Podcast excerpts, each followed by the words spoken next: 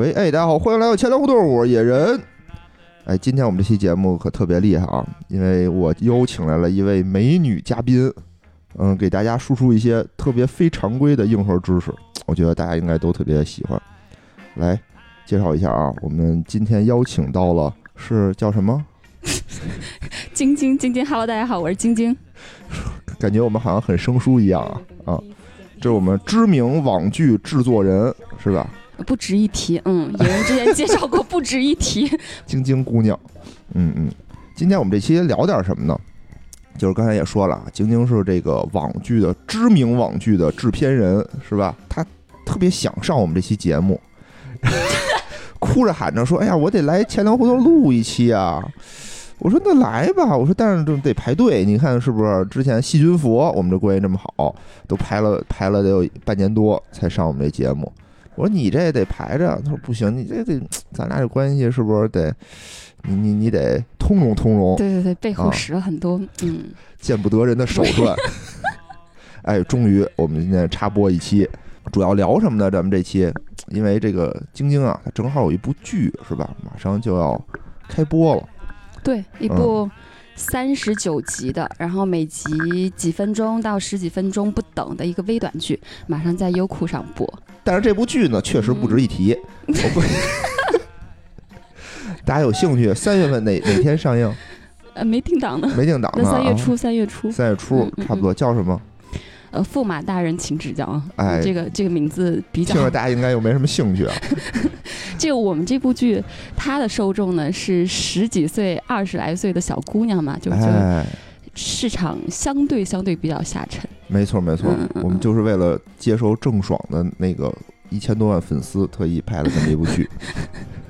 嗯，所以呢，今天咱们其实呢也不是说为了聊这部剧，大制片人晶晶啊过来聊一聊，主要是我特别好奇啊，这个网剧是怎么做出来的，想让你聊一聊这个网剧的制作过程，听听和我们这个播客制作过程有没有什么可以借鉴的地方。是吧？你们有什么不足，我们给你指导一下。那那可能没啥可指导的。哎，就是好奇嘛，好奇嘛。就这部一部一部电视剧是怎么做出来的？从从开始到。到最后，嗯，我们是就说白是自己有编剧能力的一个制作团队，所以说其实跟那种纯制作团队还不太一样，就是一部剧我们是从零，就真的是没有一任何一个文字从零开始，到形成前期的策划，然后到形成剧本，然后我们再去做发行。那有人投资以后呢，我们拍摄会进行拍摄，到最后后期制作，然后再上线，就整个全流程全是我们团队自己一手操作的。那正好给我们从那个从一点儿。文字都没有，星崩点都没有的那时候是怎么开始的啊？从最开始娘胎里打娘胎里开始，给我们介绍一下这个剧。因为你们好像制作的不只是这一部剧吧？嗯，前年在搜狐播了一剧，播了一部，然后叫做《热搜女王》，那个是讲娱乐圈的。哦，一个完全没有热搜的电视剧，叫做《热搜女王》。当年也是搜狐的年度播放冠军，就是他三年以内的一个年度播放冠军，而且而且还被张朝阳点名表扬。我说最近这个搜狐不太行了，这话真的能说吗？说点什么我们大家都知道的。之前筹备就比较多啊，就《暖暖小时光》不是后续有一系列嘛？我们做了其中一部，然后包括之前《白夜追凶》也是我们策划的。哦，《白夜追凶》是你们策划的啊？那什么暖暖的那个我确实不知道，但《白夜追凶》这种大制作的还是还是知道的。但是像一般像这种剧的话，不值一提，不值一提，毕竟没有我们去参与制作。哦，没事儿没事儿啊，我觉得这都是饭要一口一口吃，要路要一步一步走。嗯嗯，咱参与过就行了。就比如说你这参加过参与过这个钱粮胡同的录制，哎，就是属于非常的荣光。嗯，记着在那个。记得在最后的字幕里写上，就感谢什么媒体合作，写上前两。不好意思，正片已经提交了，没有添加的机会了。哦哦，那没事，下次，下次，嗯，不重要，不重要，不重要，不重要。来来来来，咱们言归正传啊，言归正传，聊一聊。你们这个一般制作都是一个怎么个流程啊？以我个人的经验吧，以我们团队的经验，嗯，然后我们通常的话是可能突然之间获得某种灵感，比如说我们。上部戏《热搜女王》播出以后呢，我们就团队集体出去玩儿，然后到了某一个地方啊，因为、嗯因为电视剧比较敏感，有些地方不能提，就是什么地儿 什么地儿都不能提呀、我 就是我、啊我们就当地有一个夫那个那叫什么同妻。或者同夫，就是一夫多妻或者是一妻多夫的这样的一个。太一样，到底是一妻不，多夫？他们当地是这样的，可以一夫多妻，也可以一妻多夫。这么棒吗？对啊，那你不告诉我一下到底是哪儿吗？你，自己查去，自己查去。哦，到了这么一地儿，然后呢？然后我们就有这么一个灵感啊！你说现在女性，这这这，嗯从古代古装剧开始有那种一夫多妻，你从来没见过一妻多夫的剧吧？呃，这还真是没有。所以，所以我们就想着，那能不能做这么一部剧，然后满足一下广大女性同胞们的一个小小的梦想？你确定这是女性同胞的梦想吗？嗯女性叫什么至少一部分女性。平权是吧？平权运动你平权不能这么说，啊，平权是这样的，是男女都平等。对，这不是可以一妻多夫，也可以一夫多妻吗？但现在平了吗？现在社会不是也是一妻妻多夫的吗？啊，也是对。吧？所以你说我们要改进改变这个史观，对吧？因为在这个历史上都是一夫多妻我们过去改变不了，我们正在努力的影响未来。哦，辛苦了，辛苦了啊！然后同时呢，就国外也有一些其他比较新颖的一些剧集的形式，嗯所以我们就结合这两点做了《驸马大人请指教》这部戏。它主要就是讲述的一个郡主。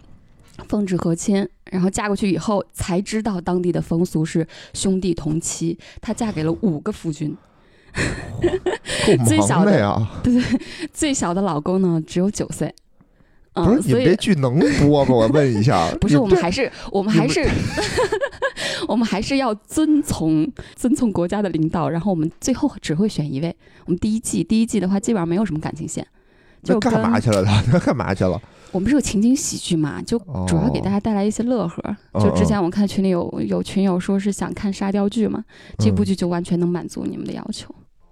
哦这这还比较合理啊！我哥吓坏了，我这一下嫁五个，其中还九岁，我说这 这这能播，这我就吃屎去，我就感觉 反正就有点像，因为这五个男主人设都比较极品，是有点像五部极品偶像剧大乱炖，还是比较适合年轻小姑娘的。哦定位年轻小姑娘。对对对对对，那然后你们有了这么一个 idea 以后，你们就干干啥了呢？那那现在基本上就进入我们一个科普的流程，就你有了 idea 以后呢，会主要的创作团队会聚在一起，嗯，讨论一下，好，我们这个故事它大概是什么样一个风格，先给这个故事的风格做一个定位，嗯，然后呢，大家再去讨论人设，每个人物的一个人设，然后包括一个大概的故事大纲。你讨论的差不多以后呢，我们就会进入策划阶段。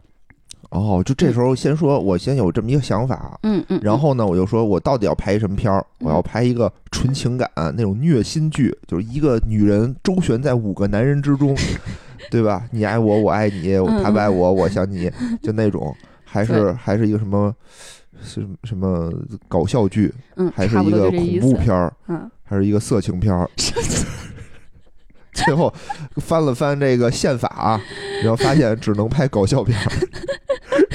对，差不多这个意思吧。哦，那那我觉得搞笑片儿还行。其实我觉得嗯最烦的就是那种一个女的周旋在多个男的之间啊。今天我喜欢你，明儿我喜欢他，嗯，类似于那个什么，以前有一部美剧叫做《吸血鬼日记》，就是一个女的爱上了两个兄弟俩，都是吸血鬼。然后今儿我跟哥哥好，下一集我又跟弟弟好，下一集我又跟哥哥好。那种那种主角的审美已经就是人设的审美已经过时了，就是就像你对服装的审美是有年代感一样，其实对电视剧，包括电视剧的主人公的人设的审美也是有年代感，也是有时代感的。就是基本上你随着这个社会的变化，然后包括这社会一些就是观众的他对待一些三观价值观上的一些变化的话，它其实对审美、对电视剧审美、对人设审美也会变，是是是，那都是几年前的一个审美了。哦，就是现在已经改，现在就是搞笑，搞笑是那也不一定搞笑，就各种风格嘛，各种风格，明白明白。各家大家喜欢都不一样嘛，就看自己喜欢哪一种类型。但是我们这种沙雕剧还是有一定受众的。明白明白嗯，听着挺沙雕的，有点意思。就第一阶段 idea 就比较简单嘛，想怎么想怎么想。哦，然后到第二阶段策划的话，其实就你就要有大量的市场思维了，因为其实一部片子你从从你开始去策划到你写剧本，到你的拍摄，到后期，然后包括你的发行宣传，它是需要一个巨大的资金体量的。就你如果前期没有市场思维，没有做好这个定位，没有做好你未来的一个销售的一个呃规划的话，你其实这部剧很可能就赔，嗯嗯嗯，很可能就砸进去了。是，所以就是你从策划阶段的话，基本上就要有一个完全的一个市场思维。当然，当然啊，对艺术的追求是不懈的一个目标。说完自己都乐了。不是，我说真心话，真心话。这这真心话还是大冒险？我觉得你这是大冒险。没有没有没有，我们 我们上部剧略略有一些冒险，但好在也也就基本上到最后都解决了。就是主要我们面临的一个最大的风险就是审查风险。我觉得也是。就是你如果能上能上的话就还行，你播的好与不好的话。都是多多少少能播的，会有一定观众能看到你作品，至少能问世。嗯，但如果说你面临的是审查风险，到最后审查完全不通过的话，那你播都不能播。哦，所以所以其实审查风险的话，目前是呃所有这些影视行业面临的一个最大的风险。哎，我觉得待会儿啊，可以给我们也介绍介绍咱们这个审查制度大概是一什么样的，什么流程，对吧？那个好好后边后边后边有专门说搜审的，简能说的说。因为其实播客它也有一个审查流程，但是估计没有你们那么严格，因为我们播客现在都有了，有啊有啊，嗯，我们这个其实也挺严，但是我们还是受众比较小嘛，嗯，我们尽量不去碰那些东西，嗯，行，那继续说策划，哎，反正我今天说的都比较浅，就基本上跟大家说一下这个整个的流程是什么，每一个流程里边它可能大概的板块它的格式是什么，然后策划呢。我不说别人的，就是说我们的。我们正常的策划策划案，它的一个格式就是：首先你要有世界观，然后感情观，然后要有人物小传，要有故事大纲，然后要有你这个项目的一个亮点的阐述。这是最最最基础的五大块儿。然后你在这个基础之外呢，就是如果说你有一些。比较就是特别难以于理解的一些名词啊，你可能可能会加一些名词解释，或者加一些比较复杂的人物关系的一些图，人物关系图。就是这部剧叫做《驸马大人请指教》，我觉得这里头啊，实在不应该有什么我不能理解的名词。你举个例子考 考我。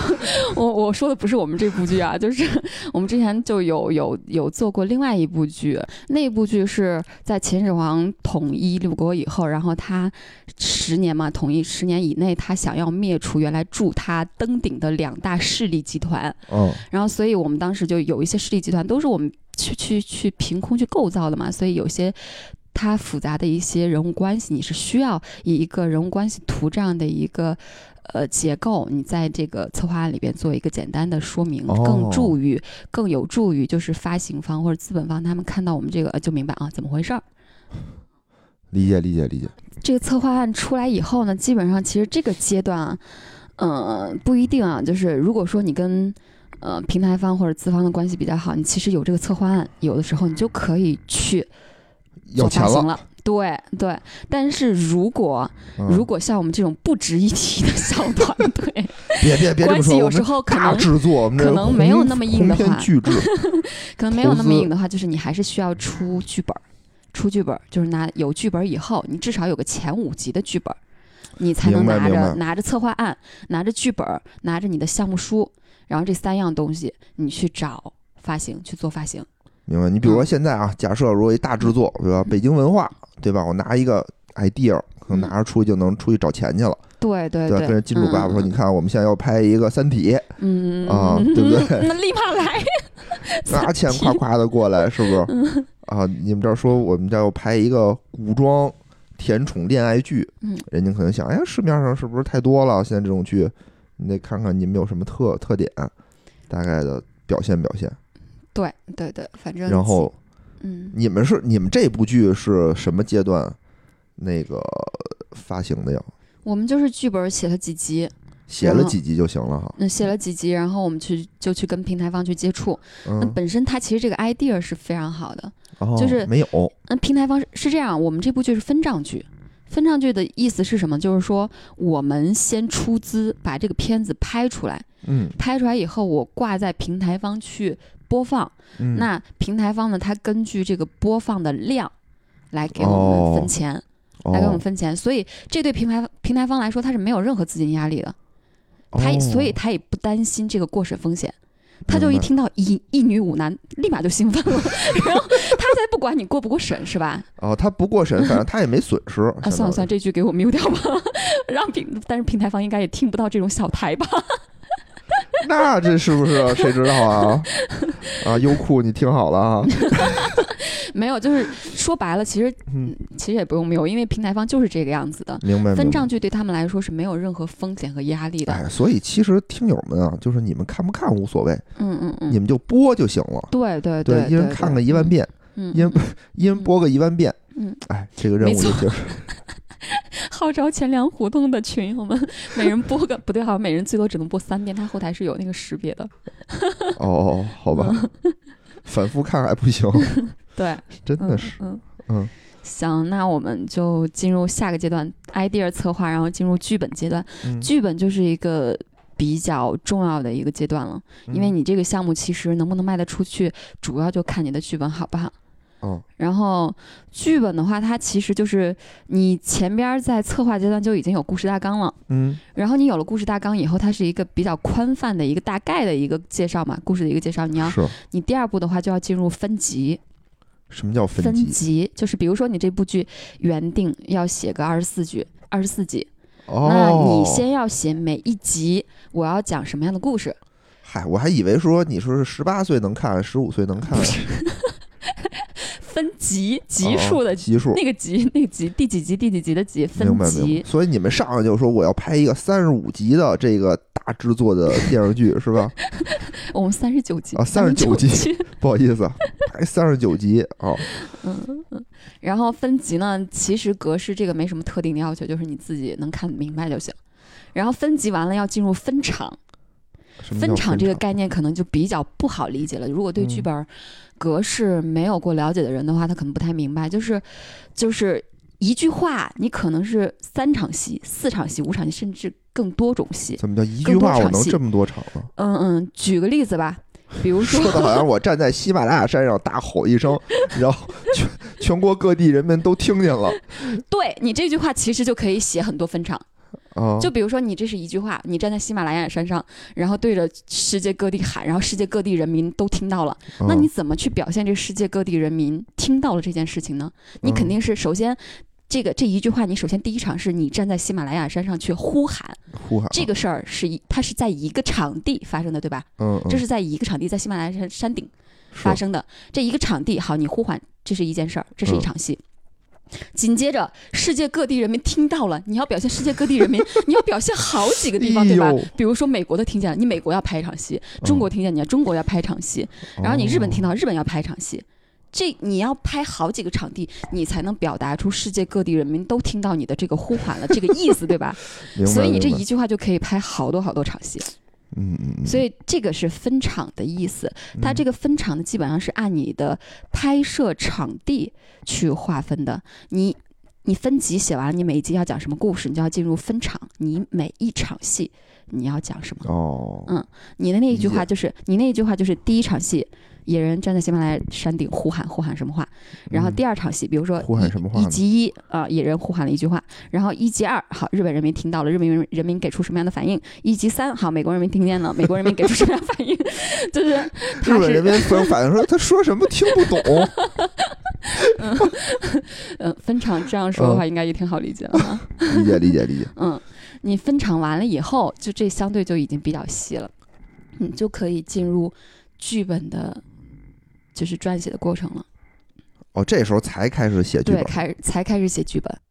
哦，哎，那你们这个时候剧本是你们自己写吗？还是说你们到外面找人找编剧给你们写？我们自己写啊，呃你们自己写最？专业的是编剧，好吗？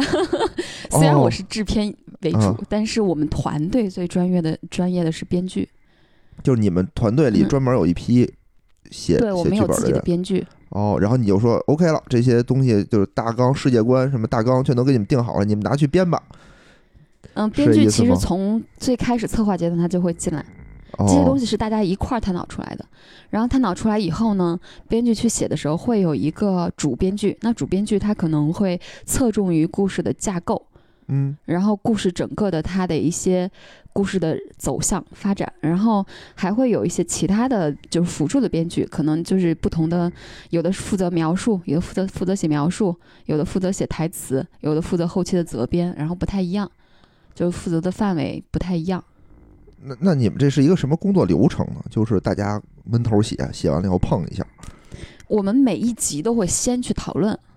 讨论出来我们要写什么东西，我们会讨讨论的很细，讨讨论到分场的阶段，然后主笔的就是负责执笔的这个编剧呢，才会去进入剧本的写，详细的写。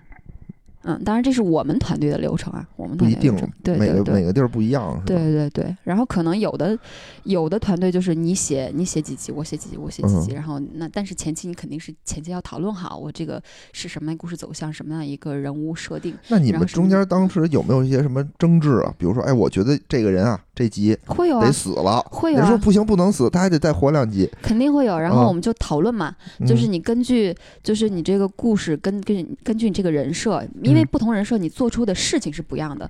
你做出事情不一样，你带给这个故事的影响，带给其他人物的反应都是不一样的。所以说，其实你要去进入这个故事，进入这个角色，去分析你所有接下来的故事走向，你人物的所有接下来做出的行为是否是合理的。是否是符合他这个人设的？你就要正推反推，不停的来回推。哦。然后我们不停的推完以后呢，我们再去讨论，那谁的谁的，呃，给出的这个方案才是最合理的，我们就选择谁的方案，我们就继续写就好了。哦。嗯嗯嗯嗯。那出现争执争执不下的情况怎么办？争执不下情况好看谁地位高。就你们这种小团队也这么官本位的吗？那是哪个团队没有呢？不应该是向着真理吗？是有，但是其实因为有的时候你说你说白了，你十年的一个编剧和五年的一个编剧，那你如果争执不下，你听谁的呢？你还是要听这十年编剧的，有道理，有道理，有道理。你这个经验论，你有时候还是有一定道理的。明白。那那我们现在啊，就是剧本什么的也都有了。嗯嗯。下一步我们该干嘛了？然后剧本出来以后，你基本上其实刚刚提了一下，就开可以开始做发行了。你发行和什么叫发行啊？这我也不太理解。发行就是把你的产品卖出去，哦，把你的产品卖出去。但是，但是这样的啊，剧本我们这种发行的是说，我剧本出来了，我找一个人愿意投资、愿意花钱给我们拍出来，嗯，给我们拍出来，同时后期愿意在他那儿去播。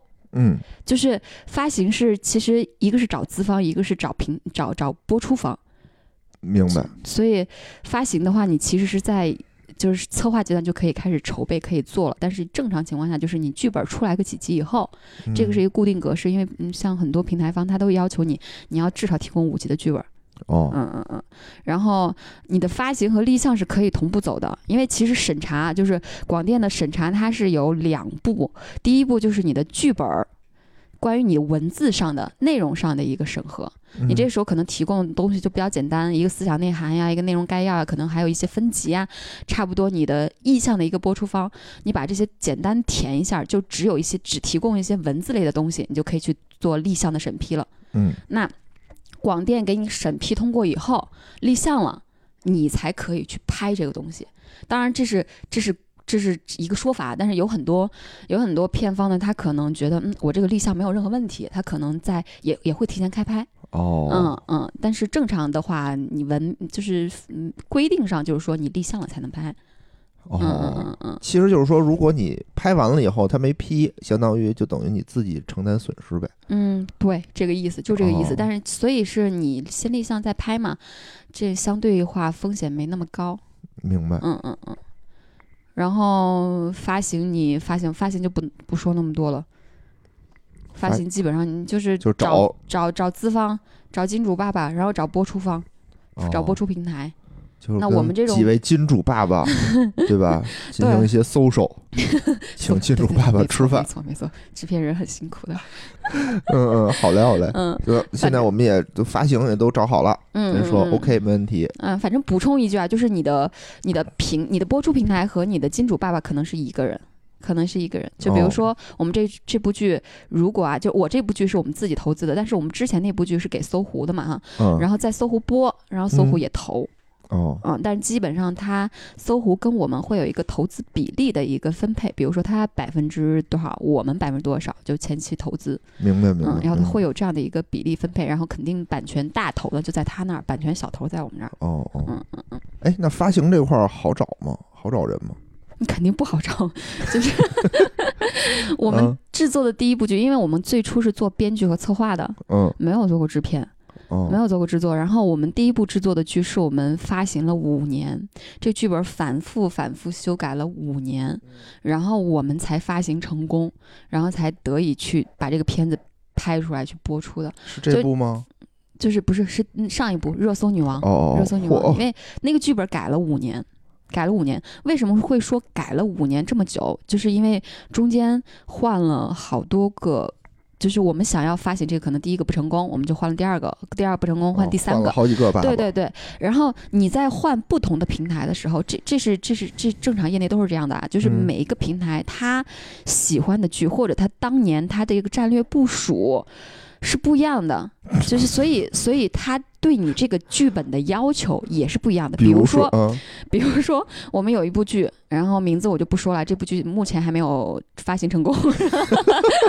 然后嗯这部剧我们拿到某个平台的时候，这个平台人要求说，嗯，现在流行甜宠，我哦，们要幽默一些，哎，你就要直接说，就直接说平台名儿吧，没事儿，反正哎呀，不说为好，不说为好，就是 好吧？那他要求的是这种轻松的甜宠向。哦哦，我们那部剧是有很重的悬疑风格的，有，然后所以他就要求你们要把事件嗯嗯，减少，事件给删除、摘除掉，哦你要保留或者是大量的增加一些甜宠向的一些故事情哦，节。就是也别说因为啥，咱就谈恋爱，对对，就谈恋爱，就谈恋爱。天天的恋爱嘛，谁不喜欢是吧？所以大家都在，就是他们就要求这个风格。我怎么感觉这是一毛片儿的路数呢？就别管有什么情节，上就干 毛。片儿，毛片儿好像甜甜的恋爱谈不上吧？不是，我意思是没有剧情，上去就就植植入主题，上去就就干点儿那什么，那就谈恋爱。植入主题这点是对的。啊，好嘞，好嘞。现在其实剧都要求植入主题嘛，你嗯不管是悬疑，你不管是甜，你都要植入主题，因为大家对于剧的节奏要求越来越高。越来越快，嗯，对对嗯对这是甜宠。对，这是甜宠。然后最后我们就按照他要求，辛辛苦苦、辛辛苦苦改半年，没啊，发行成功，悬疑改成了甜宠，没发行成功。哦，改了也不行。嗯，改了为啥呢改了到最后，因为其实每个平台它会有他们自己的一个评审结构嘛，包括。嗯，你平台内部的人员也是在不断变动的。你可能 理解，我特别理解，特别理解。你可能前期搞定了这个人，然后这个这个人是很喜欢你的剧本，因为其实嗯平台内部有很多制作人，这些制作人来选哦，来选剧本的，他每个人都是有每年都是有他的业绩，也有他的业绩指标。那这个人可能很喜欢我们这个剧本，嗯，那可能哎后后半年突然怀孕了，忽然撤了，那怎么办呢？换个人跟手，换个人接手，那这个人不喜欢，那怎么办？这些人叫什么名儿？这些人叫 叫不？就我说他的职位叫制片人，他叫制片，他是平台台制片人，内部有平台的制片人，他就相当于是那个金主爸爸中的爸爸。呃，也不算吧，其实也就是。大家领了业绩指标的，每、哦每年就是要做一些业务的，就是制片人、平台制片人要看你，也分等级的，也分等级的。明白明白，就是你要真的混到高级制片人的话，就很牛逼了。就说他们现在今天这个人，我觉得特喜欢，哎，嗯结果我因为什么东西我不干嗯这摊事儿了，嗯嗯嗯，换了一人，换了一人觉得不行，对，那那我嗯。那第二个人换了人，他又喜欢换了以？后就喜欢悬疑呀、哎又坏啊又学会，我就喜欢。重的，我就喜欢重的。你要给我加重，你把那事件全给我拿回来，把第一你还要再加重，。你把第一稿给了呀给了呀，给了以后还不行，还要再重。然后这个 把那些哎傻、呀傻屌的，把那些嗯太过于甜宠的拿掉，我就要哦事件，我就要事件。哦你从头到尾给我突突突突突，给我突到最后。哦，又然后又完全变了一个风格。对对对对，所以就是这样反复改、反复改，其实很伤害编剧，特别伤害编剧。对啊，我都乱了。嗯对，然后他真的会乱，真的会乱。他有时候就是为什么会有，为什么会就是会有责编这个岗位？他其实不只是去去检查你的一些文字上、语句上，他要检查你这个事件上、人设上，然后这些台词上有没有漏洞。因为哦其实你改来改去，很容易出现漏洞。很容易出现漏洞。而且那些编剧的话，你特别是那种相对比较复杂的故事架构的话，其实你能把每一个环节都梳理的毫无漏洞，挺难，非常难，非常难。哦，这就跟写小说似的嘛，对吧？你看有的那种特别流行的小说，比如说《盗墓笔记》，就是南派三叔他最爱干的事儿就是挖坑嘛。嗯，就写一点东西就挖一坑，写一点东西挖一坑，弄得你特别玄幻，然后让你想知道到底为什么。最后他他自己挖的坑他自己忘了，对对对，或者他自己也圆不回来了。没错，有这种。但是你刚好提醒到我，就是我这边要强调的一个点，就是小说语言和剧本语言是完全不同的两种语言，你一定要区分这两种语言的区别。就是剧本语言，它是主要服务于导演拍摄的。哦，就是剧本语言一定就是编剧在写剧本的时候，一定要脑袋中非常有画面感。能举个例子吗？这两个就你刚刚说的那个是一个例子，然后比如说我们现在再举一个例子，比如说，嗯，比如说野人早上起来吃早点，对吧？吃了四个包子、俩鸡蛋、一碗豆腐脑，觉得吃的特别饱，特别开心，你这个例子，去上班了。等一下，你这个例子不是特别合适，就为什么呢？嗯，你这个例子其实已经非常有画面感了，就是已经很有画面感了。我要举一个不是那么有画面感的一个东西，就是在实现画面感拍摄的时候，不太好，就不太好让大家有一个具体的、统一的一个画面的构想。就我要举这种例子，比如说野人情难自禁，难完全抑制不了对他的女神晶晶的思念之情。不自觉间 在纸上写满了晶晶的名字。哦哦哦！就这句话，请问你要怎么拍？你如果这句话，你你这是小说语言，这是小说语言。你如果拿给大家拍，可能每个人脑海中他的东他画面是不一样的。明白明白。所以说，剧本语言如果面对这句话，剧本语言要怎么写？它可能就要分成。至少两个镜头，至少两个镜头，至少啊，就第一个镜头是，首先你要明确你是在哪个场地，你首先在纸上写，那你可能处的要不就是办公场所，要不就是学校教室这一类的场所。首先你要明确场所，明确它是，呃，可能是一场日内戏，就是白天发生的内。就是内部的内场的一一场戏，然后你可能坐在某一个座位上，然后第一场戏呢，就是你坐在某一个座位上，可能在托尔塞在发呆。嗯。这个这个场景你可以就是编剧可以任意的去去去去写啊，就是你把那个氛围拖拖出来，就比如说你可能托尔塞在发呆，明显好像在想一个人。哦，然后这是第一个镜头，然后嗯，不是第一个镜头啊，是第一场戏，第一场戏，然后第二场戏呢，也也有可能跟第一场戏去融合到一起啊，就是它也也许只是一个镜头的切换，我给一个你纸上，纸上就是你前你前期你发呆发完呆以后，你在纸上写了什么东西，嗯，然后紧接着我给一个镜头的推进或者一个特写，给到这个笔记本上面写，嗯，全是名字，全这个人的名字，所以你要把这些镜头。把这些镜头都写出来，剧本语言是这个样子的，就是你要把每个镜头写出来，或者到我们的要求是是比较严格的，就是你每一个镜头都要写出来。但是有一些可能这也不是一个死规定，就是你如果能把这个你要表述这些东西写清楚的话，那导演因为剧本是编剧是第一度一度创作嘛，然后导演他还要有他的二度创作，然后后期呢还有他的三度创作，就是你的一度创作要让你的二度创作的这个创作人导演你要让他完全去 get 到。要明白哦，然后你还得给他留出空间，对吧？你如果写的太细了，等于导演他自己发挥不了了。这个度你就很难去把握，就是有时候其实这对编剧是一个要求，你要把镜头写出来，但同时呢，你如果干涉太多的话，有时候会给导演带来一定的反感，所以这个度就就比较敏感嘛，你就要去把握。哦，明白明白。嗯，那等于现在我们剧本也基本上都写好了，嗯，都完成了。等一下，咱们这个剧本是一边拍一边写，还是都写完了再拍呀？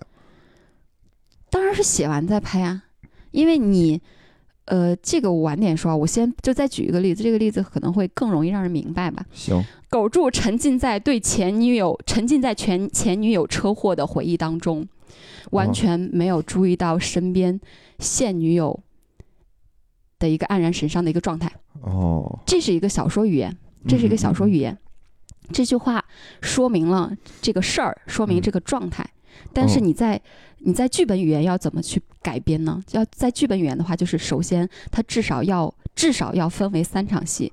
第一场戏是在某一个场景里边，然后狗柱跟他的女朋友都在这个嗯场景里边，两个人可能相相相相偎而坐或者相邻而坐，嗯，然后但是狗柱呢突然之间就陷入了一个回忆，陷入了沉思的状态。嗯这是第一场戏嗯。那第二场戏呢，就你怎么知道他回忆的是他前女友车祸？所以嗯第二场戏就是他前女友车祸的一个场景，可能在某一个哦跨江大桥上，然后他前女友乘坐车跟一辆车迎面而来，哐撞上了，就嗯类似于这样的一场戏。明白，嗯，你要交代清楚他在回忆的是什么东西，哦这是第二场戏。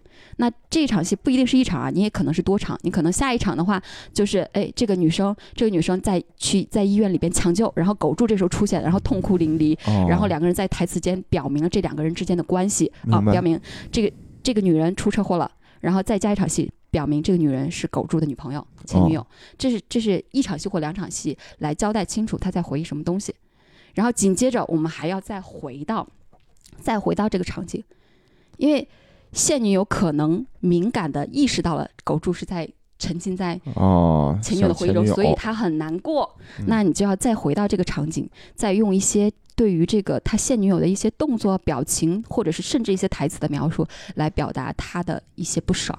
就是所以你的一句，你刚刚小说里的一句话，你要分成三个、四个，甚至更多场戏。哦，就看你怎么怎么嗯去解构这件事儿嗯了，是吧？嗯嗯嗯，对，明白。如果这件事儿，如果这是一个甜宠剧，那这可能就是拍了一集，嗯，对吧？如果这要是一个什么悬疑剧，可能就只是也是一个镜头就过了。对对对对，嗯，反正剧理解本理解。剧本基本上就这个样子。那剧本完了以后，我们干点啥呢？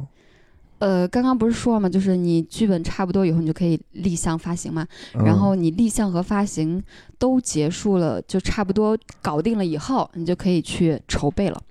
啊，这还没筹备呢，相当于，就是我说的是拍摄的筹备，嗯拍摄的筹备。因为其实筹备其实呃，就是你搭建团队，首先你要有一个团队去去去给你拍这部片子嘛，工作人员，哦哦，工作人员。这得找找送盒饭的，不不不不不，那个那个不用那么细，不用那么细，不用那么细，就正常我们的筹备啊。，找演员，对对对，演员肯定是最重磅的，导演。嗯，然后你的拍摄团队，你拍摄团队可能包含一些导演啊、摄影啊、美术啊、道具啊、服装造型啊这些灯光啊，现这找是吧？对你这些团队，但是基本上像制作团队都是有它的固定的合作的班底的，哦，就是说对对。对，明白明白，就是说嗯这个公司就全包圆了，嗯，跟装修队儿似的，对吧？我有刷墙的，我有铺地板的，我全都搞，全哦，都有有也不是设计的。我说的固定班底是，比如说你在导演上，你常跟嗯哪个、常跟哪个导演合作；摄影上，你常跟哪位摄影指导老师合作。明白，嗯，就是我说是这个意思。一个制作团队要包圆儿那么多的话，其实挺难的，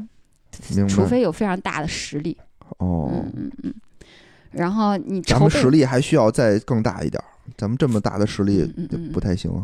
妄想跟网飞合作的《白日梦没事，没有没有没有没有，你们已经跨出了第一步，对吧？先和钱粮胡同合作了，离网飞就不远了。先想先跟妄想跟 BBC 跟美国之声合作的没有没有，这种敌对电台我们不会合作的，这种东西求我们，我们也不会跟他合作。好难呐、好牛逼中央人民广播电台。哇，那我今天这深以为荣，天哪！嗯，反正继续说吧，接着说，接着说，嗯、然后接着就你们又组建了这么一个团队，就是这儿找一这儿找演员，那儿嗯找导演队。哎，那你们嗯是挑吗？你们会挑吗？说，哎，这部剧我我要用这个导演，然后有会啊面试，当然发发帖子招聘。会啊，当然会啊。这这嗯这就像，就是你可能擅长讲金融，别人可能擅长讲影视一样，嗯，就是每一个导影视我也，能讲。哎呦呵，哎呦，好，那不然下接下来你来，你来。反正导演嘛，每个导演他擅长的拍摄的题材也是不一样的。哦，所以你其实你你的题材是什么，你就要找这个领域内比较擅长的导演。明白。嗯嗯嗯嗯，你找完演员了，然后搭建好拍摄团队了，你还要去找场地，你在哪儿嗯拍？哦这还是这是对，你有这个场地了，然后你还要有器材，你用什么拍？嗯用什么拍？这些全都是按天收费的。所以其实在，在拍摄过程中，你能压缩这个拍摄周期，就意味着你省钱，这是省钱最快的方法。嗯嗯。然后有了器材以后，你的服装、嗯你的服装、你的道具，嗯你这些全部都要去提前的去筹备好、谈好，包括你的做你这个整个拍摄支持的一些酒店、车辆，这然后这些些活儿都谁干呢？呃制片人呢，就你干呗。就是说白了，就是我是要找干这些活的人，哦，我找干这些活的人，那我把嗯这些人全都找来以后呢，这些人分开去。去干嘛？就比如说像我刚刚说的那些酒店啊、车辆啊，这些就是主要是制片部门做的。哦那我可能我我是制片人，那我可能会找一个执行制片，找一个嗯执行制片帮我把这些工作全去做了。那如果我找来导演呢，或者是导来找来摄影呢，有时候摄影像像摄影团队的话，他们也会把这些器材的事儿也会帮你解决。然后哦我找了一个美术师，我找了一个美术指导，那这个美术指导可能他会把他会带上他经常合作的道哥呃道具组长，会找 道美术道具，因为哦他们是一个密不可分的团队嘛，就是美术做出来设计以后，我设计好我每一个场景，我做大概是什么样子的，他给给出设计图纸以后呢，是要由道格去实现的，去做一些油漆啊，做一些什么这些东西。现做，对你面一些制作都是要现做的，嗯，但是当然啊，你有大部分道具你是可以从一些现有道具库里去租的，但是这些东西都是道具组去负责的。哦，这就已经开始要就真刀真枪干活对对。对对，你看你演员有了，拍摄的人有了，器材有了，场地有了，服装有了，然后道具、美术也都到位了，然后你再有一些后勤的一些就是支持工作全都到位了以后。然后还会有一些其他比较细的，类似于 DIT，就是帮你存储一些拍摄数据，这些就不提了。就你这些哦全都到位了以后，你就可以基本上就可以开拍了。哎，我问一下啊，就是你在找这些人的里头，你觉得最关键的是什么？就最难找的是导演还是演员呀？嗯，其实都难找，就是导演、摄影、演员吧，这这三个其实很难。但是你要再细往下分析的话，其实你每一个环节都很重要，都特别重要。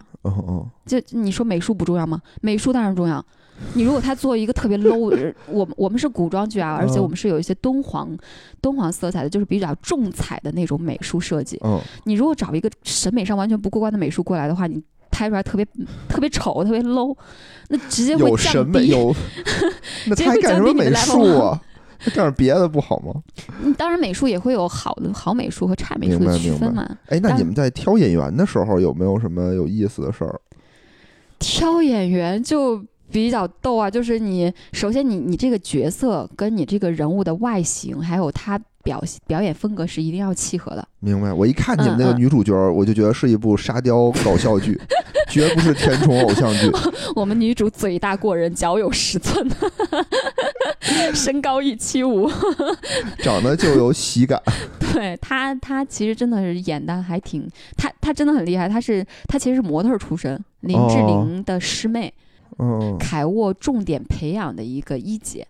明白。然后明白。她其实演戏并不多，但是她上一部热搜女王有参与我们的演出，然后这部戏呢直接担任女主，但没想到这姐们儿还真的演的挺自然的喜剧。哦，我我看了两集，我我看了两眼啊，嗯。然后确实不错，确实不错嗯，嗯，反正那种搞笑的劲儿演出来了，啊，对，然后你选男主的时候，就我们选的时候就比较有意思，就是老二嘛，老二是个肌肉男嘛，霸道那个将军、威武大将军的那种形象。一不威武，二没有肌肉，我觉得你说肌肉男啊，我哎，你你真是你你拿出你的肚子比一比，不是你别跟我比啊，我一个这个啊电台工作者，不是我们。得我们得考考虑你想啊，大众的审美，你你说这个肌肉男，我想到的什么？叫巨石强森，好歹也是这范甘，我是觉得这种东西要把握度，就比如说我个人就不喜欢肌肉太过于太太太过的那种，我我不喜欢那种。或者至少得是张涵予那样的吧？嗯。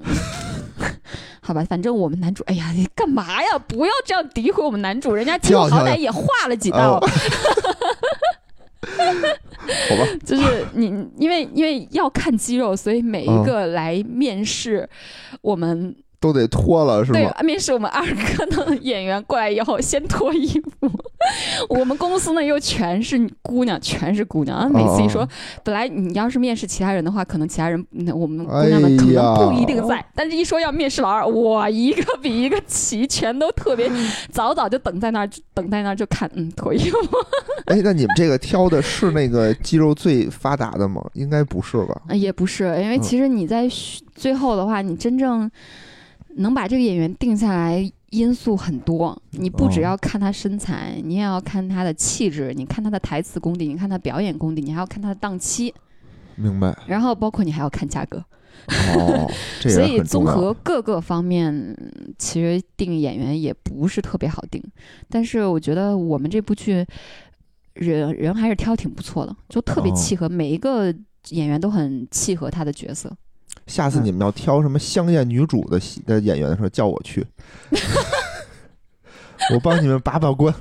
我怕你们这些女的不太了解直直男的审美。哎呦 呵，行行行行，好好好，到时候你先交一下嗯门票。呃，嗯。好，现在这个班底啊，我们也都搭建好了，演员什么都到位了，是不是就开始要开拍了？摄、开拍、开拍，嗯，拍摄有一个很有趣的一点啊，就是影视行业非常去注重，就很很多人是有一些别样的追求，神神神神鬼鬼那样的追求的，有会会多多少少有一些迷信，嗯也不是说迷信吧，就是可能我就拜一拜。我就哦不管怎么着，我拜一拜，我就心里边稍微有一些心理安慰嘛，哈。明白明白对吧，就什么时候火了？其实这东西很多都是天注定嘛，嗯嗯嗯，是，而且而且本身影视行业就是一个挺看天吃饭的一个择良辰吉日。对对对，所以很多人都会拜，那以至于呢，嗯、你不管信不信，拜成了一个就是拜一拜这个事儿，嗯，它成了一个固定流程了。哦，就是所以你看，所有剧剧组它在开机仪式上都嗯会，呃，一拜香啊，然后供个猪头啊，或者供一些，或者供一些其他的贡品啊之类，这些那拜。谁呢？你们的有老祖师爷嗯、没有没有有没有没有说拜谁，我只是有这么个仪式，我把这东西全都准备到位了以后，大家集体这样拜三拜，然后东南西北拜一拜，你总得嗯拜拜个人吧，你得有一个它就是一个？流程，它就是一个现在已经变成一种流程，变成一哦种仪式了。拜天地，你可能你心嗯，你可能心里边真的有有信的，有供奉的，那你就心里边你就默念，你就拜就行了。你要没供奉，它只它是一个流程，是出于你对跟这个团队合作的一种起码的尊重。哦所以说你就按照这个流程你走就好了。我觉得你们这个流程也过于的敷衍了。就好歹你得拜，你是拜玉皇大帝，你是拜王母娘娘，嗯没有没有，这这这个没有，它就它就是一种或者流程，拜祖师你可以理解为它就是一种流程。哦，但是有一些人呢，他其实也不一定信啥，但他就是觉得我要去算一算，就像你本命年你也你也想算一算而已，你也没啥新的，但是你就想算一算。对，就是这个，像我们开机也是要算的，开机的具体的时间。你们算的是哪天？我们是七月三号开机，然后是早上五点多，早上哎早上四点多还是五点？完了，我都忘了。哦，sorry sorry sorry，没有，没事儿没事儿，你谁也没得罪。我谁也没得罪。反正这个算的是嗯时间、分钟、秒数，我们都算的清清楚楚，然后在那一刻就要就是打响，就打响那个就是开机仪式那个炮，哦，嗯嗯，冥想炮，然后就在那一定要准，一定要哎准。呦哎呦，听着还行啊，听着有有点意思。然后拍摄的话，其实就不多说了，你就正正常拍就行。但是拍摄，拍摄是这样，它一般是以通告单，就说一点，就它是以通告单为准的，嗯，以通告单为准。就是你在，因为排通告单它是一个非常困难，排通告单，我我真的觉得排通告单是整个拍摄期最难的一个环节，因为你要去通告单是什么意思呢？就是没明白。通告单是什么意思？就是你今天你第一天你要拍哪几场戏？因为嗯剧本是这样的，剧本是一集一、一集二、一集三、一集四、一集五，它都会有集号、有场号的。嗯然后，那你的、你的、你的通告单呢，就是你你第一天你可能它不是按你的剧本的写作顺序去。拍摄的嗯，它会综合很多，就比如说你的一集三和你的十集六和你的十三集七这三场戏呢，它是在同一个场景的，明白。那你可能你就要把这三场戏排到一排到一排到，呃甚至是排排到连着的连着的三场戏，这三场戏要连着拍，这三场戏是连着拍。那也就是说，我这个拍摄的顺序和我演的顺序不一样。当然不一样了，不是我我按照嗯第一集、第二集、第三集不是不是不是，当然也有顺拍的，也有顺拍，但是顺拍都是一般都是那种财力比较雄厚、财力比较雄厚的团队会顺拍，但是一般嗯选择顺拍的很少，都是一些大团队。然后？像我们有钱啊，是吧？嗯，百分之市面上大部分那个制作团队都是，我是要去，我刚刚说那种是我要就着这个场地拍，明白？就是我可能这个场地，这个场地我今天这场地我就租半天，我给他租半天的钱，这半天是有费用的，那我要尽量尽量在半天之内把这个场地的戏拍完，这是一种拍摄方法，呃，那个那个排通告的方法，还有另外一种方法呢是演员，比如说某一个大演员，某个大咖，他只给我三天时间。我整个我要拍二十一天，但他只给我三天时间，那可能这三天之内，我要先就着这个演员，把有这个演员的戏全部拍完。理解理解，嗯嗯。好在你们没有什么大的演员，就没有这方面的这个困扰了。我们演员全部全程。我们上一场戏还是要考虑这个问题，上一场戏还是有几个大咖的。是是是是。这是这是救演员，然后救场地，还有一些可能。你也要考虑什么天气呀？就比如说我今天我本来要拍外戏，突然之间下雨了，那我就要改内戏，然后就天气或者是就车程，两个场地之间如果说要真的要很远的话，那我可能就把它分成两天，我就不要在当天之内去来回去转转转景了。然后所以他要考虑的因素很多，然后包括如果你拍摄有一些动物的戏。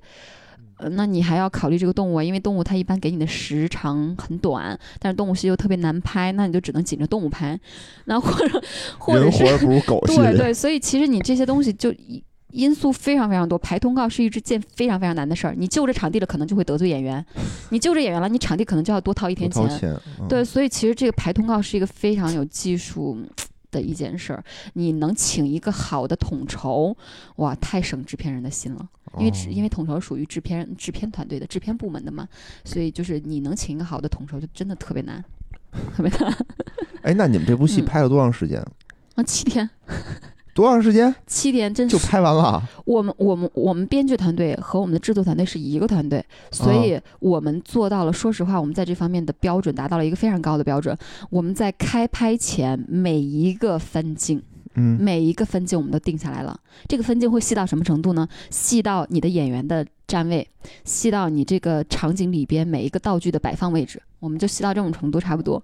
就是我们在开拍前就细到这种程度了。我们拍的时候，直接比如说这一场戏，我有我我是双机位拍的嘛哈，你双机位，然后你要拍几组，我都定好。我没有，我我的我的耗片率非常棒，就是因为你可能你拍了二百分钟，你只能用一百分钟，那你耗片率就很就很就很低，就很差劲。那我们的耗片率基本上就是我们成片是二百二十分钟，我们只拍了二百三十多分钟，就是我们整个整个只拍二百三十多分钟，然后我们真正用到正片里边的用了二百二十多分钟。嚯，嗯，非常高。就是我们前期分镜写的特别细，拍的时候就这么拍，我就拍这么几组。就完全没有浪费时间，所以我们七天拍了二百二十分钟。我我后来跟朋友们聊，跟其他平台方聊的时候，大家都特别震惊，就说我们是一个非常牛逼的一个拍摄团队，一个制片团队。是，我我觉得就光我们这个节目的出片率可能都达不到这么高，就它会减掉很多废的什么乱七八糟的东西。对对，前期准备工作做的丰富的话，就后期就会省很多钱。你耗片率就就耗片率差的话，就意味着你的。拍摄周期长啊！拍摄周期长就等于只拍了七天啊！只拍了七天，就是从开机到杀青就七天。但是你筹备期肯定会很长嘛？你筹备期、拍摄期，包括后期制作期，后期制作也很也很浪费时间。嗯，这我还是知道的，这我还是知道。你想，你们七月份开始开拍，等于是一直在做后期嘛？相当于是，对，嗯嗯，一直到现在，等于三月份才才要上。嗯嗯嗯。那现在我们拍也拍完了。嗯，这个时候是不是整个我们这个制作完成了多少了？完成了百分之七十八十？没有六十？嗯，五六十吧，五六十吧，拍完了才五六十，按六十吧。因为你其实你后期还有后期制作，还有还要有一轮送审，然后你的宣发其实也很重要。那说说呗，就是我们后期都都做啥呢？后期第一步肯定是剪辑呀。剪辑谁剪辑？你要请请剪辑老师剪嘛？请剪辑团是这样的，就是后期呢，其实它是一个呃比较杂、比较工序比较多，然后又对于团队整个的互相之间的配合的要求，就是你的剪辑团队和你的调色团队和你的特效、你的包装团队，嗯然后和你的一些嗯声音团队，其实它互相之间要每天不停的去传一些物料或者干嘛的，所以其实正常情况下是。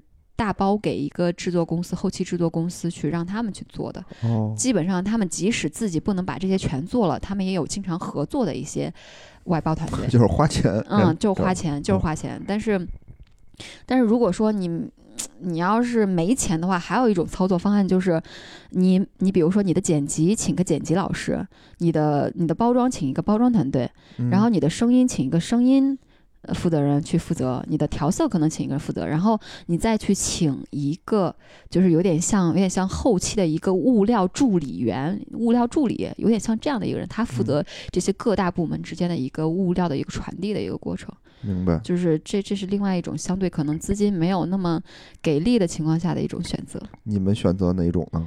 我们后边儿 不行不行，不能老这么说，我们显得我们多小体谅呀。这句话 没有，没有，没有，没有，没有，没有，没有，大大制作，大制作，我们也是重点剧，对对好吗？对对，我们我们是重点剧，重点剧是要什么啊？你的省局审完了，你的北京这边总局、国家总局还要审审的。，哎呦呦，行，我们这后期啊，我们后期都结束了，好现在我们说一说这个最重点的这个这个审，怎么个审法？怎么审这么多次？啊审其实也也就几句话就说完了，也挺简单。它就是你这个剧，如果说相对比较不是什么重点剧的话，如果嗯不够重点剧的体量的话，你是可以就省局审完就可以直接播了。嗯，就是呃，但是你们是重点剧对对对，省局审完会给你一个上线号，哦，然后你就可以播了。那那其实重点剧呢，或者是一些现在网络平台的它的一些首评首页剧，这些嗯剧都是要求广电局要再审一轮的，就是广电总局要再审一轮的。就是你可能省局审过了以后，广电局我要再看，呃，他觉得如果有问题会给你打回去，要求你修改，哦，然后或者是直接给你否掉，或者是就给你通过了。那不一嗯定，反正总总之总局也是要再审一审一遍的。而且据我所知，就是专门就平台的首屏首页剧是有一个专门团队去审的，就是他可能审其他剧是一波，然后还这里边还会。选出一部分人，选出一部分专家团队，我专门针对首屏首页剧再去审，嗯，首屏首页审审审剧的一个专门的团队。哎，嗯，那这个去哪个省，这个东西是你们能选呀、还是说你哪儿拍的就必须得跟哪儿审啊？你不是哪儿拍哪儿拍不影响，嗯你这个公司在哪儿？你公司是在青岛注册，你就在青岛拍；你公司在广州注册，你就在广州，嗯呃，不是在广州审，哦，嗯嗯，审，就是你在哪儿拍不重要。哎，那嗯这个每个省它这个审的都一样吗？肯定就是不一样呀尺度肯定不一样。就是虽然说啊，就是广电总局对于各省局的要求是一样的，但其实你每个省份它的一个嗯就是你接受程度啊、开放程度啊、经济发展程度都不一样，所以哦其实他们的专家，包括你的专家团，是一个六十多岁的老年专家团、老年专家，还是一个二。二二二三十岁的一个相对比较年轻，对于这些新的网络思维比较接纳度比较高的一个专家，其实这些全都影响。就你首先省份会基本上会有一个调调，就是这个省份可能就不太能接受这种相对比较新潮的剧或者怎么着的嗯。他你虽然不能这么去硬性的说他们就是这样的规定，但是他们是有这样的一个偏向的。明白？你比如你嗯非得去甘肃、内蒙古，嗯，对吧？嗯去可能就嗯稍微那什么一点对，，然后反正闭塞一点儿。你要去沿海地区，什么深圳，对相对接纳度就高一些。而且而且，我之前去广电总局的时候，我也听总局的人说，他们在也在建议省局的人啊，就要引入一些新鲜的血液血液，然后引引引入一些相对比较年轻的一些专家团。呃是他其实广电总局是这样子的啊，就是他一定会限制你的艺术的创作，一定会限制。你不限制为的话，真的？你不限制，真的会乱套。你说，如果我一部剧，我一部剧就讲怎么杀人的，那这这不可能，哦，这这你肯定术创作呀，他肯定多多少少都要限制你，你要你要符合这个国家，这就是制作和监管的对立嘛。对你肯定是要监管，但是其实广电局它也在去在控制他们的监管和艺术创作中间的一个磨合的一个度，他也想要去尽量的去让艺术创作上有更多的自由性可以去发挥，所以他其实也现在也在希望就是省局那些老领导班子呢也能引引入一些新人，嗯，哦，我嗯觉得也是应该的，对不对？因为现在大家毕竟百花齐放嘛，嗯其实你这个天花板你不触碰，比如你们这部剧，我觉得啊，就虽然就人畜无害，是吧？对啊，虽然也没什么营养，嗯但是也 也没什么危害。乐呵就行，乐呵，对啊，这也算是为社会主义和谐社社会做出的贡献对啊嘛，，解压嘛，对对大家对对对，看看了开开心心的，这不挺好的吗？嗯嗯，你说嗯非加上好多这么多条条框框，其实也没必要。嗯，没错，嗯，没错。然后你基本上是后期做完了，然后也拿到上线号了，你就可以定档去上线去播了，哦，嗯，就就能播了。然后记我们这部剧分账剧就是在优酷独播。优酷独播当然是独播啦。分账剧这种东西，你你去这儿分分，去那儿分分，不行吗？不行不行不行不行！现在现在你说平台为什么要引入你这部剧？为什么要给你这部剧这么大的一个广告资源的支持，对吧？他其实也在抢片子，因为其实现在平台方也不舍得去，也不想，他也没那个财力去投那么多优秀的片子去自己做，没那么多嗯嗯钱。那分账剧就是未来他们发展的一个方向。那分账剧可以平分他们在在在这些资金上的一些压力啊，明白明白。所以所以他轻资产也算嗯是，所以他其实就会在引入你这部剧的时候，他会给你很多的支持，但嗯同时他也会、也会要求你在我这儿独播。嗯哦。理解理解，就播客节目也是嘛。如果你嗯在选择哪个平台进行首家就是嗯独播的话，他也得给你一些资源倾斜，嗯要不然我何必呢？嗯嗯，对，嗯，其实你看啊，就是爱奇艺现在首屏首页应该是赘婿，对吧？我估计？嗯，我估计你们上映以后跟他他正好也快完了。我们是优酷。对啊，就是大家各个平台各个平台就是会有一个横向的比较嘛。嗯嗯嗯嗯，嗯，说明什么问题？说明你们这个还是不错的，对吧？对呀，我们是算是优酷去年评的第一部 A 级剧。他们有内部有定级嘛，A 级、B 级，然后哦 A 哦级就是最高级别。他们算是去年，他们去年没有出过 A 级剧，是到最后为了跟我们合作，然后给我们定了一个 A 级。祝优酷一切都好吧，什么叫祝优酷一切都好？这不要步搜狐的后尘。什么意思？我们这每个跟我们合合作过的平台方都是很满意的，好吗？特别棒，嗯特别棒。完了是吗？再打个广告吧，驸马大人请指教，请大家多多支持，多多关注，多多转发，然后有话就好听的话多说，难听的话就算了。就憋在心里，你可以可以可以跟私信对私私信野人私信。嗯，我们是一个很乐于吸取意见的一个团队，但是呢，请悄悄的告诉我。特别好，特别好。你看啊，我们这个之前之前哎，流金岁月啊，我们嗯都没有那个特别重点的表扬，对吧？嗯咱们重点表扬了这部剧，驸马大人请我背后使，的功夫不少呀。钱给的到位。那绝不是区区的几百块钱。嗯我最后我还想有一个问题啊，就刚才我忘了问了，就你们在挑男男演员的时候，真的只看这个什么价格、什么外形什么的吗？没有男演员去说那个说那个制片晚上敲你的门儿什么的，制片人我要上戏什么的。嗯，我是呃是这样，我首先我没遇到过，没有人半夜敲我的门儿，啊，希望希望希望我身边的男性不要有什么误解。可能门不好找，住的旅馆太小了。嗯，然后是这样，就是呃，制片人包括导演啊，包括一些其实有时候哈、他们出于保护自己的一些目的呢，会就是在你的通讯录上是不公布房间号的。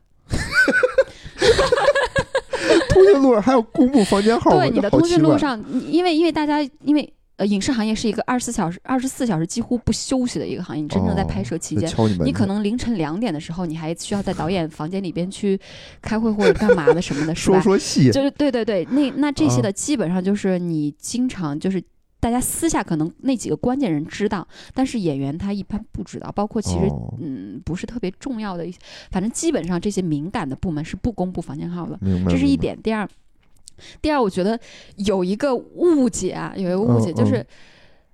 潜规则这件事情，其实说实话，我觉得不是影视行业的专利，它是任何一个行业都存在的。那是金融行业非常乱嘛，对，所以你不能不能就就说潜规则就是影视行业怎样怎样，在没有影视行业就乱就乱或者怎么着的。金融行业特别乱，我们经常聊这些事儿。之前承销那个城投债的时候，不就是嗯出出事儿了吗？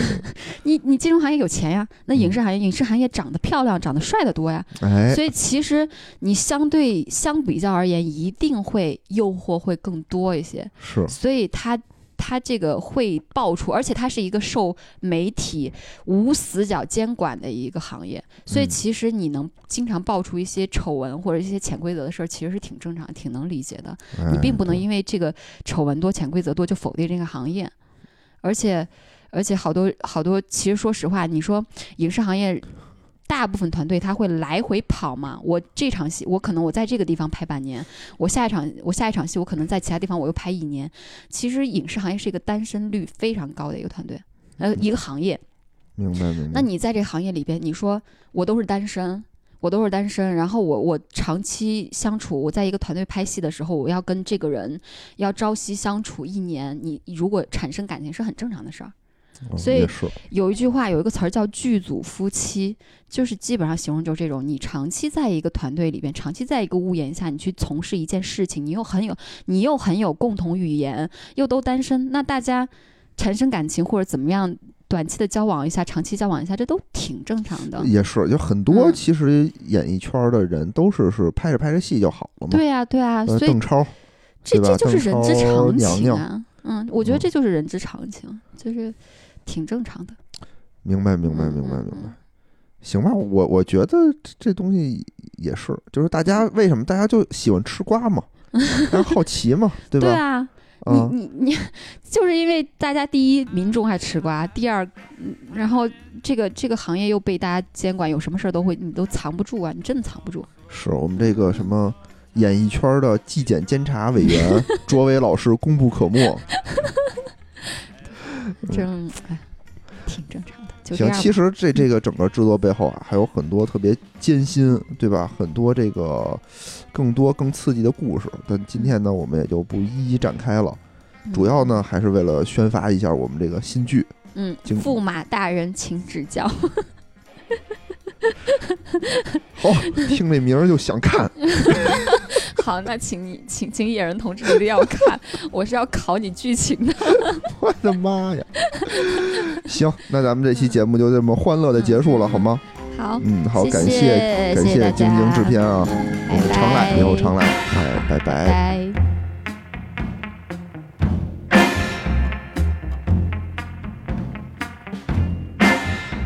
节目最后呢，如果大家想跟主播与听友互动，欢迎加入钱粮胡同的听友群，请添加微信“钱粮胡同 FM” 的首字母 QLHTFM，主播在这里等着大家哟。